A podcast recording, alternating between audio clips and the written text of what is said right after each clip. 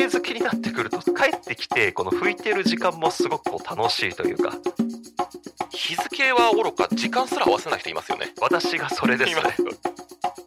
僕やらないですね。傷つくんじゃないの？っていう感じで。優しい腕時計。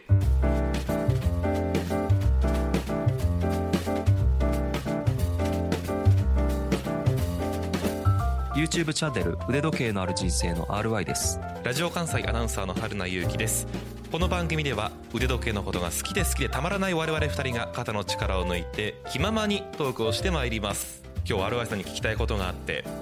日頃からできる腕時計の手入れについてです。教えてくださいちょっと。なるほど手入れですね。わかりました。えっ、ー、とですねまあポイントとしてはまず3つにちょっと今日は絞ってお話ししようかなというふうに思います。ただその事前準備として一つ、まあ、知っておいてほしいことっていうことでなので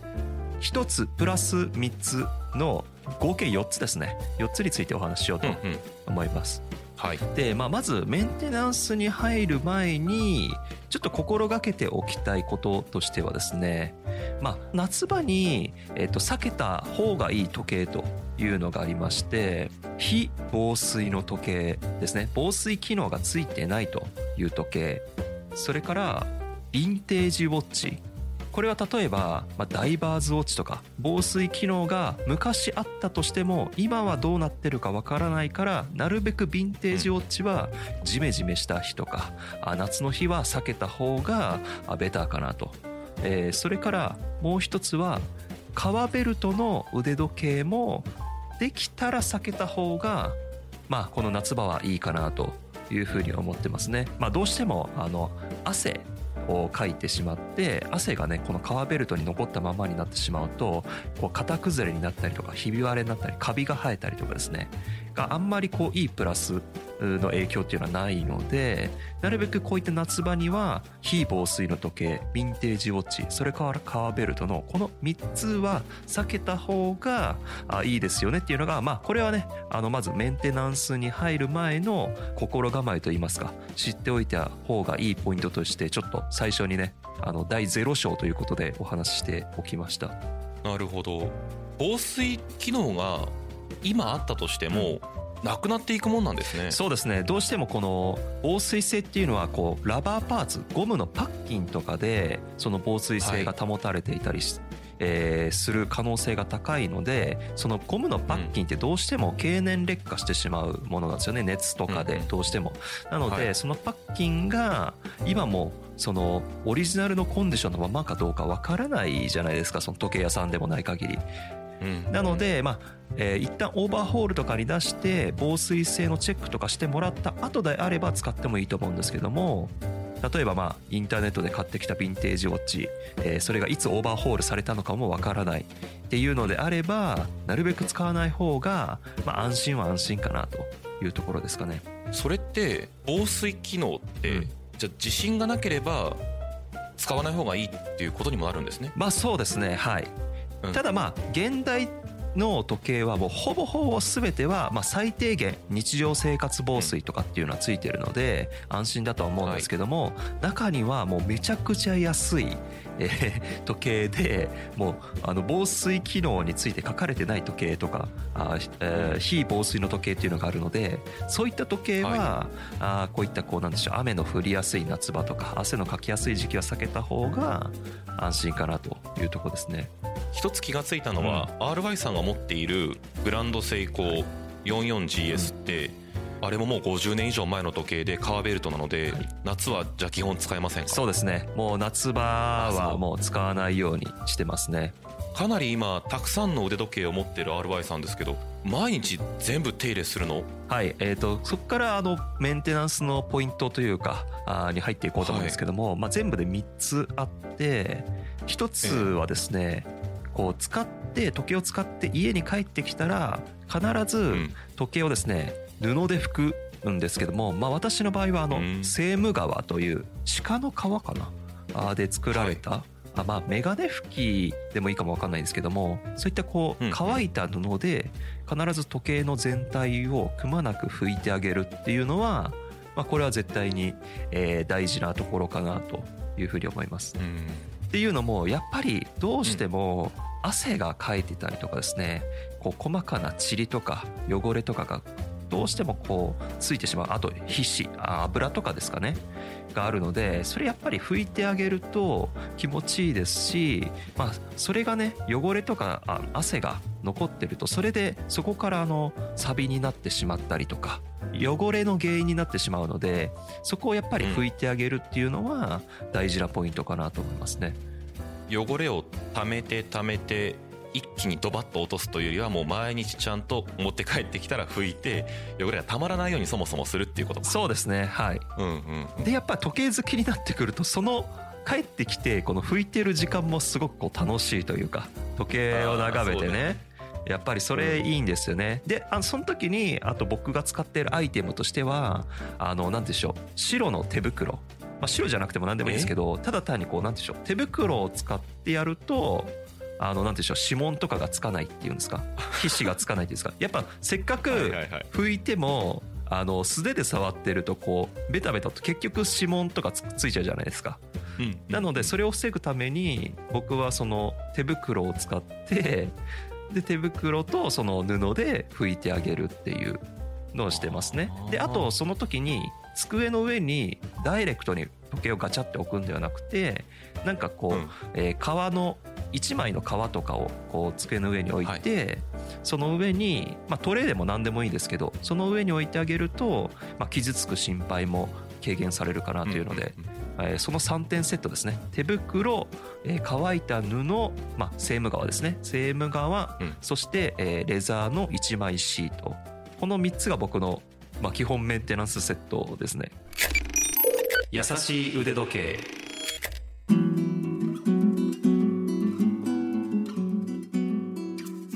つ目のポイントが使ってない時計も適度に動かすということですね。ここここ、うん。ここ気になってたの私。えっ、とねまあ僕もすごくコレクションが増えてきたのでやっぱりねどうしても使わない時計も出てきてしまったりとか使う頻度にこう差が出てきてしまうんですよね。はい。なんですけどもやっぱり使ってない時計も適度にまあ最低でもまあ2週間から1ヶ月に1回ぐらいはこううん。振ってあげて中の振り子を回してあげてゼンマイを動かしたりとか、えークロノグラフのプッシュボタンを押したりとかあとは、えーえーダイバーズウォッチであれば回転ベズルを回してあげるとかですね。そういったこうなんでしょう。可動部を、えー適度に動かしておいてあげるっていうのも、えーていうんでしょう。油が固着してしまったりとか、まあ、そういったリスクを軽減させることができるのかなというところで、えー使ってあげるようにはしてますね。実際にこのチームの一員の人が使っているダイバーズウォッチのベゼルが回らなくなったっていうこともあってあこう回してないと本当固まっちゃうんだっていうのがそ私も最近知ったことう、でうん。リューズだけだと思ってたらだから可動部は本当動かすって大事なんですね。いやそうなんですよ。これ結構ね見落としがちだと思うのでやっぱりあ油もねずっと同じ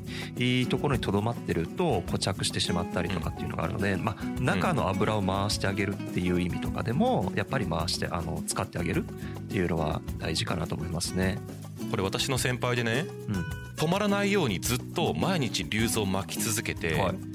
もうここ何年も止めてないっていう人もいればあとはもう止めて動かしてさっき RY さん言ったように2週間とか1ヶ月に1回でいいよっていう意見もあって、うん。その辺も分かれます？いやこれもね分かれるんですよ。っていうのもこの毎日動かす動かしておきたいパターンの人もいてっていうのもうん。あのそうすると常に時間が基本的には合ってる状態なのでパッと取り出せるって便利じゃないですか。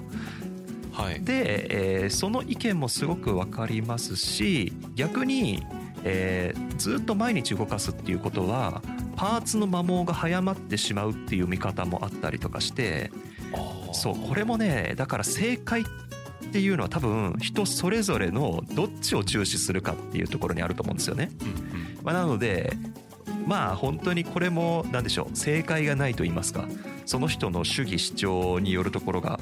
大きいところであると思うんですけども確かに毎日動かしておくっていう人もいますね。過去のトークではね一度取り上げましたが機械式腕時計とクォーツ式腕時計。クォーツはもうずっと置いたままでも大丈夫だけど機械式をどう扱うかっていうのは個人差もあるし好みも分かれるところだっていうことですよね。そうなんですよね。そこがだから面白いとこなんですよね、その人の個性が出てその人の考え方とかがその時計に反映されるというか。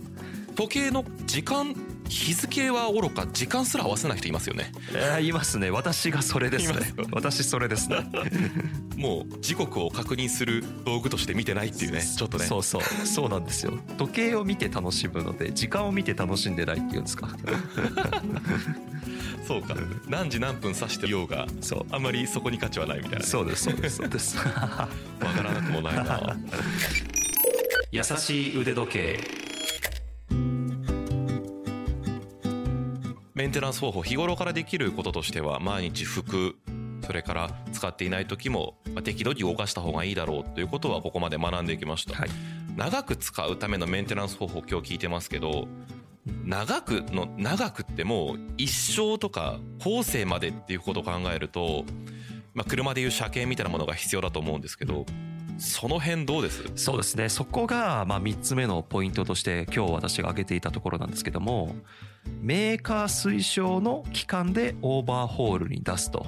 いうところですね。うん。えーこれは、まあ、機械式時計であれば一般的には3年から5年に1回オーバーホールっていうなんでしょう分解洗浄って言いますかね。日本語で言うと、えー時計のパーツを一本一一つ一つばらして、えーこう中に不具合がないかなっていう点検とかして壊れてるパーツがあれば交換してとかそういったのをオーバーホールっていうんですけどもそのオーバーホールはメーカーによって大体何年に1回してくださいっていうのはメーカーごとに設定されてるんですね。例えばはい。ロレックスで言うと長くって10年以内にしてくださいとかですねオメガであれば、まあ、従来の2倍。なのでまあ大体8年に1回とか。はい。であるブランドになると2年に1回してくださいとか。これも本当にブランドによってそれぞれなんですよ。なのでメーカー推奨の期間でオーバーホールに出しておくと不具合の早期発見とかああいうのにもつながりますし、えー長くそれこそ次の世代までえー受け継いでいくのには必要なところかなと思いますね。それで早期発見で手遅れっていうことにならないためにも適度なメンテナンスメーカー推奨の期間でっていうのが肝ですね。そうですね。はい。うん。ただ一方で、あの自分はそんなに長いこと使ってないからまあまあうん。メーカー推奨の1.5倍にに1回でいいかなとか2倍ぐらいの長さでいいかなっていう人ももちろんいますし、逆にもう全くオーバーホールに出しません。でも問題なく動いてますっていう人もいますのであくまでもまああメーカー推奨の方が安心ではあるよねっていうぐらいの認識でいてくれればいいと思いますけど。なるほど。普段からしっかり拭いたり汚れを落としておくこと。使っていない場合でも適度に動かすこと。でいずれにせよメーカー推奨の期間がありますのでオーバーホール点検に出すというのが大事ということですね、はいそうですね。基本的なところでいくと防水の時計を夏場汗やゲリラ豪雨が心配される時に使わない、うんカーベルトは避ける。このねはい。ベルトって今度ちょっと特集もしようかなと思うんですけど基本的には夏はじゃあラバーとか金属になってくるんですか？まあそうですね。ラバーとか金属が使いやすいと思いますね。あとはナトーベルトというですね、まあ、ファブリック生地のものなんかもまあ使いやすいかなと思います。なるほど。で冬はちょっとしたカーベルトを楽しんでみたりとか。そうですね。はい。まあ革ベルトはもう秋冬になるとあシーズンが来たなっていうことで、あのようやく使えるなっていうことでちょっとあの楽しみだったりもしますね中には夏場でも意地でもカーベルトをつけ続けるんだっていうこだわりのある人もね僕の周りにも実はいるんだけれども、まあ、それは長く使うためのっていうところを考えるとあまり適していないかもしれないっていうことにもなりかねませんので。まあそうですね。まあ革ベルトの場合は交換してしまえばね、あの例えば劣化してしまったとしても交換してしまえば、まあそうね、うんいいと思いますし、あとはなんかすごいええ。便利アイテムで、表面は革ベルトなんだけども裏面はラバーになっているものとかも、ああありますね、うんあるのでどうしても革ベルト使いたいっていう人はそういったアイテムをチョイスしてもいいかもしれないですね。あの金属ベルトの隙間って僕歯ブラシで洗うんですけどそれはいいのかな？ああまあそれも全然あのありだと思いますね。あの傷つあけはい、うん、そう言ってあのなんて言うんでしょう。それをした方がいいという人も実際にいらっしゃいますしそうすることでうん。あのなんでしょう布じゃ届かないような細かいところも取れる。うんうん。でもどうですか？実際それ歯ブラシとかでやってみて傷とかついてないですか、磨き傷それみたいな。がね分からないんだよな。この間私この今全部金属ブレスレットなんですけど、はい。もうあの全部外してベルトうん。をバネ棒外しを使って、はい。であの水洗いして、うん。で中性洗剤を歯ブラシ柔らかめの歯ブラシを買ってきて、はい。でゴシゴシ洗ってめちゃくちゃ綺麗になって匂いもなくなってはい。っていうなんですけど、傷はね正直ねどうかな。私が目で見る範囲でうん。でこれまでついてきてなかった新しくついた傷はないように思うんだけどあただこれはめっちゃ勇気いった。あ、ですよね。うん、あのやっぱり歯ブラシブラッシングするっていうことはやっぱ傷がどうなのかなって心配してしまう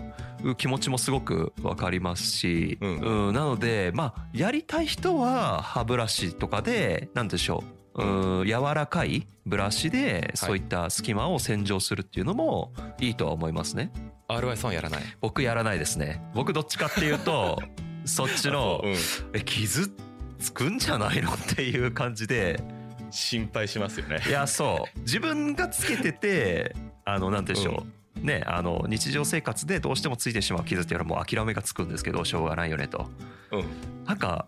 時計をきれいに保つためにした行為によって逆に傷つくとなんかショックだなと思って。そうですね。相当まあ人為的につける傷というかねになってくるからね、うん。まあでもねそこは分かれるな。は春田さん曰くついてないっていうことなので、あそれも一つの方法ですよね僕曰くねうんちょっとブレスレットに鏡面の部分があるからそこはね細かい傷もしかしたらついてるかもしれない、うんうんうん。だからお拭きの方はもう好みだね。まあそうですね自己責任ってことになるけど もう拭くだけでもね傷つくこともあるだろうし。そうですね、もうそうなっちゃらつけられないから。うん、まあ一番はまあ自分でつけた傷も愛みたいなところになってくるのかもしれませんけれどもね。そうそう。よく言えばまあエイジングですよね。味ね。味。味。優しい腕時計。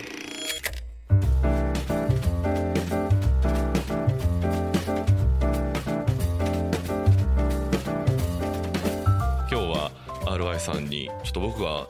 これはと思って聞きたかった時計を長く使うためのメンテナンス方法を聞きました。今日紹介した情報ラジオ関西トピックス。ラジトピでも詳しく読むことができます。記事で復習したいという方はそちらもどうぞご覧ください。それから番組のご意見ご感想あとはこんなテーマを取り上げてというリクエストなどメールでお待ちしています。Ude.jocr.jp 腕 .jocr.jp まで送ってください。それから番組公式のツイッターをやっておりますのでこの番組と合わせてフォローをお願いいたします。優しい腕時計優しいはひらがな腕時計は漢字です。もしくはハッシュタグのやさ腕やさ腕で検索をお願いいたします。私の YouTube チャンネル腕時計のある人生もよろしくお願いします。登録者数が6万数千人大人気チャンネルでございますのでこちらもよろしくお願いいたします次回も私たち2人優しくトークをお届けいたします。それではまた。